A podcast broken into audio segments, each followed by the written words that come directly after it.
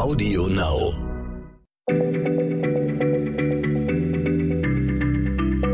Schneller Schlau, der kurze Wissenspodcast von PM.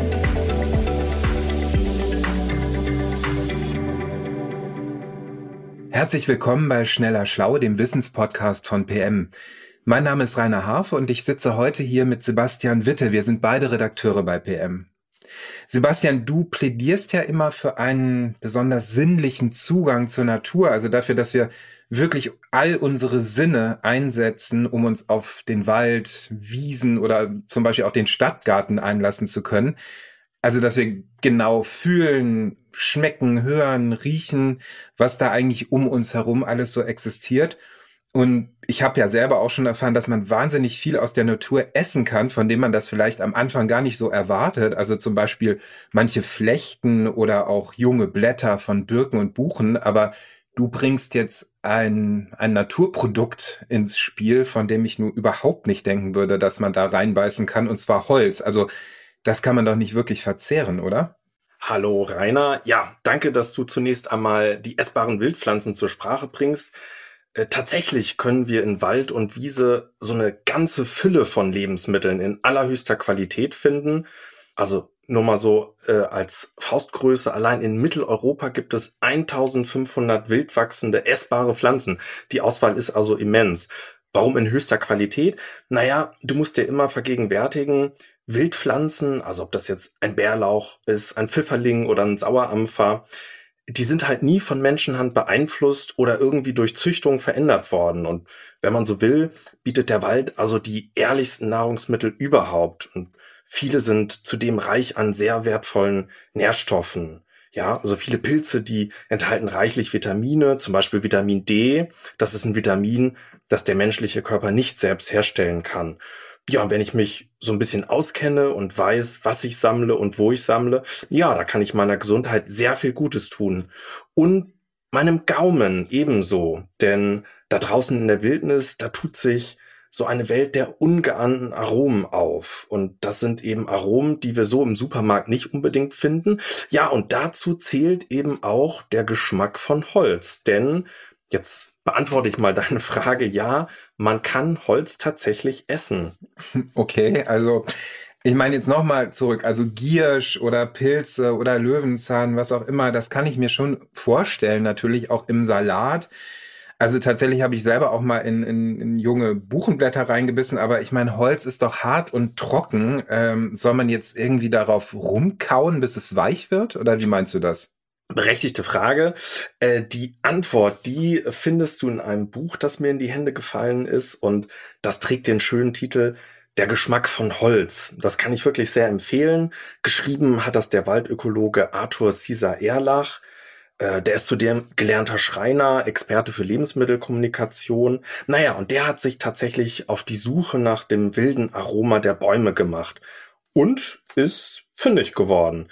Ja, er hat also gewissermaßen zwei seiner großen Lebensthemen, den Wald und die Kulinarik zusammengebracht, hat sich gefragt, ob denn auch Hölzer so ein ganz bestimmtes eigenes Geschmacksprofil haben. Naja, und auf seiner Suche, da hat er sich unter anderem von Bibern inspirieren lassen, denn die essen ja auch eine ganze Menge Holz. Genau genommen knabbern die das Cambium. Ja, das ist diese vergleichsweise weiche Schicht zwischen der äußeren Rinde und dem inneren Hartholz. Ja, darin verlaufen die Versorgungskanäle des Baumes, entsprechend nährstoffreich und bekömmlich ist dieses Cambium.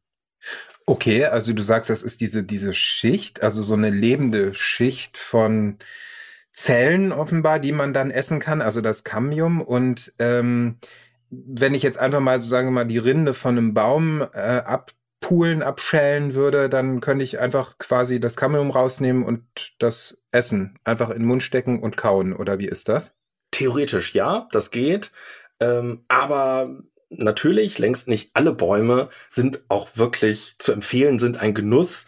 Ja, Cesar Erlach hat sich da also wirklich ähm, ausführlich beschäftigt, hat viele Baumarten äh, getestet und bei seiner Verkostung unter, unter anderem herausgefunden, dass zum Beispiel Ahorn also eher fad schmeckt, Weidenrinde oder sozusagen das Cambium der Weide ähm, empfand er als unangenehm, so nach grünen Kartoffeln schmeckend. Aber dann zum Beispiel Eichenholz, ja, das besticht durch tolle Vanille- und Schokoladenaromen. So schreibt er die Erle durch zarte Himbeernoten. Die Pappel wiederum erinnerte ihn an Manuka-Honig und Rhabarber.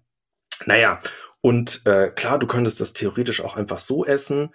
Caesar Erlach empfiehlt aber, äh, das Cambium in Öl zu braten. Hat den Vorteil, dass dabei die faserige Struktur des Cambiums nochmal aufbricht. Und das Holz bekommt dadurch so eine richtig schöne krosse Konsistenz, also ähnlich wie Chips. Schmeckt dann aber schön harzig zitronig, ein wenig süß. Ja, und tatsächlich äh, die amerikanischen Ureinwohner oder auch die Samen in Lappland, die aßen gebratenes Cambium ständig. Ach, das ist ja echt interessant. Also das wusste ich überhaupt nicht, dass Holz quasi äh, Bestandteil bestimmter regionaler Küchen war oder sogar noch ist. Ähm, und Chips, da, harzig, zitronig, ein bisschen süß, das klingt schon ziemlich lecker. Gibt's denn noch ein paar andere Zubereitungsformen? Ja, bei seinen Recherchen, äh, da stieß Caesar Erlach auch auf das sogenannte Hungerbrot. Und äh, das bestand zum Teil aus Sägemehl, aus Baumrinde oder gar Stroh. Naja, und wurde also in Notzeiten hergestellt. Und äh, damit hat er auch viel experimentiert, hat äh, Buchenmehl ausprobiert, das da in mehreren Quellen genannt wurde. Er hat auch Kiefernmehl ausprobiert. Also sein Tipp, man ersetze da einfach ein Drittel der empfohlenen Mehlmenge, zum Beispiel eines Vollkornbrotrezeptes, mit Buchen- oder Kiefernmehl. Naja, und tatsächlich Beide Brote gingen wunderbar auf, hatten so eine ganz eigene fantastische Note. Ja, das Buchenbrot beschreibt er als sehr knusprig mit so einem, ja, eben leicht säuerlichen Buchenholzgeschmack.